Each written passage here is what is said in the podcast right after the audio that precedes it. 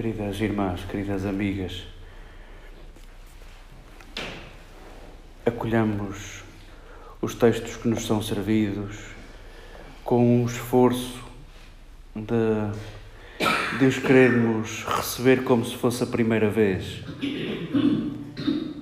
Particularmente esta página do, do capítulo décimo de Lucas, este parágrafo tão breve, acolhamo-lo como se fosse a primeira vez. Acolhamo-lo como um tesouro. Em particular, este texto é precioso e tem valor de obra de arte por, por estar tão em aberto, por ser tão sugestivo, como toda a obra de arte preciosa, muito mais sugestiva do que descritiva. Somos herdeiros de, de interpretações deste texto que não acabam. E ao longo da, da patrística, ao longo dos tempos em que, a que chamamos o tempo dos padres da Igreja, séculos e séculos em que este texto era uma apologia da contemplação em detrimento da ação. Autores há que preferiram ver nestas duas mulheres, em Marta, a sinagoga e em Maria, a igreja as obras da lei e o seguimento de Jesus. Este texto tem, tem muito poder de, de alegoria, de, de imagens, de, de sugestão para tanta coisa. Se me permitis, vamos também pousar os olhos e o coração em dois pormenores de muita literalidade texto que nos é servido vem na sequência do Evangelho de ontem, onde Jesus era interrogado sobre o que devemos fazer para, para ter como herança a vida eterna e quem é o meu próximo.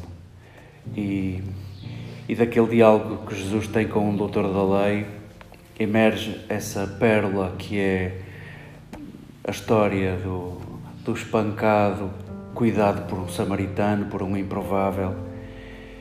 Este texto vem no seguimento e há aqui um pormenor que agora, na forma de nos servir, foi omitido, mas que precisamos dele. Precisamos desse pormenor de literalidade e de um outro que vem a seguir para, pelo menos no dia de hoje, saborearmos este texto com um esforço como se fosse da primeira vez. Jesus seguiu com os discípulos para uma certa povoação. Assim continua o texto que hoje nos é cortado. Jesus aparece-nos como se estivesse sozinho. Não. Jesus vai com os seus discípulos. E cadê os homens? Onde é que eles estão? Jesus vai com os seus discípulos e Lucas faz questão de nos determos numa questão feminina. Jesus vai com homens a uma casa onde nós sabemos que tem uma figura masculina e até sabemos o nome, Lázaro, e de repente a história não tem homens, nem os discípulos, nem Lázaro. E nós não podemos passar ao lado deste pormenor. Por muito que este texto seja rico em alegoria, este pormenor de literalidade não podemos deitar ao gato. E também não podemos deitar ao gato o facto de Jesus não elogiar o serviço. Então ele tinha acabado de contar uma história onde um samaritano foi capaz de deitar vinho e azeite nas feridas daquele espancado, colocou-o sobre a própria montada levou-o à estalagem, cuidou dele, deixou dinheiro ao estalajadeiro e disse que vinha no dia seguinte. E agora, Marta, que está a fazer exatamente o mesmo, não há elogio para ela e há elogio para uma figura passiva, aparentemente passiva. Acolhamos este texto como um recado. Não sabemos bem se é Jesus a dar um recado aos seus, não sabemos bem se é Lucas a dar um recado à sua comunidade. Acolhamos este texto como um recado para nós.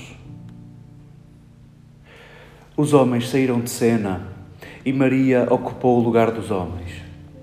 Maria ocupou o lugar do discípulo, que era um lugar dos homens. E Marta desempenha aquilo que seria expectável de um trabalho feminino. E Jesus elogia aquela mulher que ocupa o lugar do homem. E este pormenor de literalidade não queremos que nos passe ao lado sempre que temos que falar do, do lugar da mulher na igreja, eh, é sempre um desconforto. E já conhecemos as posições polarizadas dos nossos, já conhecemos as palavras que se tornam punhais, já conhecemos as portas que se fecham quando temos de falar sobre isto. Rezemos este desconforto. Trazemos para a Eucaristia este desconforto, o que ainda falta fazer e este recado que nos é servido, que queremos que seja a palavra viva. Olhamos para as comunidades paroquiais e, e percebemos que, que a mulher é, é a dona de casa e é a mãe. E os serviços que, é, que, que lhes são pedido, que é pedido são serviços de cuidado da casa e de educação das crianças. E se retirássemos as mulheres da vida paroquial, era insustentável. Não havia nem catequese, nem Senhora da Chave da Igreja e da Limpeza. E olhamos para, para os lugares de discernimento e decisão, e de cada vez que o Papa Francisco nomeia uma mulher é sempre, um, é sempre inédito, é, é uma inauguração. Acolhamos este desconforto. Não é preciso nem bandeiras, nem punhos cerrados. Acolhamos este desconforto e, e queremos fazer o que está ao nosso alcance para que a Igreja seja esta casa de Betânia, que não é conhecida por ser a casa do Pai, é conhecida por ser uma casa de irmãos.